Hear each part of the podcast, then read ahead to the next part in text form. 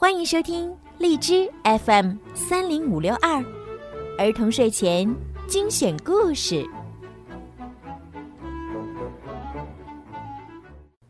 少出门，戴口罩，勤洗手，多通风。武汉加油，中国加油！亲爱的小耳朵们，你们好，我是小鱼姐姐。欢迎收听并关注公众号“儿童睡前精选故事”，好听的故事呢，每天都会陪伴你们进入甜蜜的梦乡哟。今天呢，小鱼姐姐要给你们讲一个小学生，他的名字叫做米小圈儿，讲关于他的故事。而且呀，他还有一个习惯，就是写日记。今天咱们来看看他发生了什么好玩的事儿吧。写给我的信，五月十四号，星期四。今天的天气非常好，我的心情也特别好，因为魏老师拿着一封信走进了教室。同桌李黎偷偷对我说：“难道这又是一封感谢信？”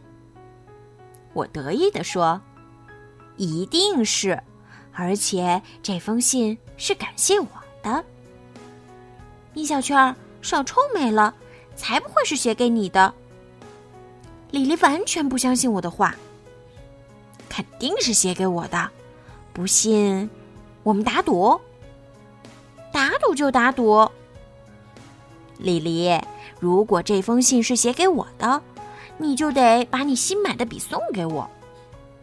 行，如果你输了，你上课就不许看漫画书。不许在我本子上乱涂乱画。魏老师打开了信封，拿出信说道：“我手里拿的这封信是一位老奶奶的女儿写来的。米小圈儿，你起来一下。”是。我很得意的站了起来。李黎大吃一惊，他终于明白了。这封信就是写给我米小圈的。魏老师问：“米小圈，周二放学，你是不是遇见了一位老奶奶？”“是呀，我在马路中央看见了一位老奶奶，她正要过马路，是我把老奶奶搀过去的。”我很自豪地说：“原来真的是你，米小圈，你自己看看。”信上写的什么？魏老师的样子很生气。我疑惑的从魏老师手里接过信，打开看。尊敬的校长，您好，我要向您反映一些关于贵校学生的情况。事情是这样的：星期二的下午，我的母亲去菜市场买菜，返回的途中，马路上的车很多。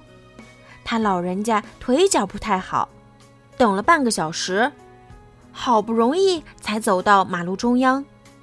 此时，贵校的几名小学生冲了过来，说是要助人为乐，又把我母亲给拽了回去，然后跑掉了。我母亲只好又等了半个小时。助人为乐是好事，我们也很感谢贵校学生的好意，可是。这样鲁莽的行为是不可取的。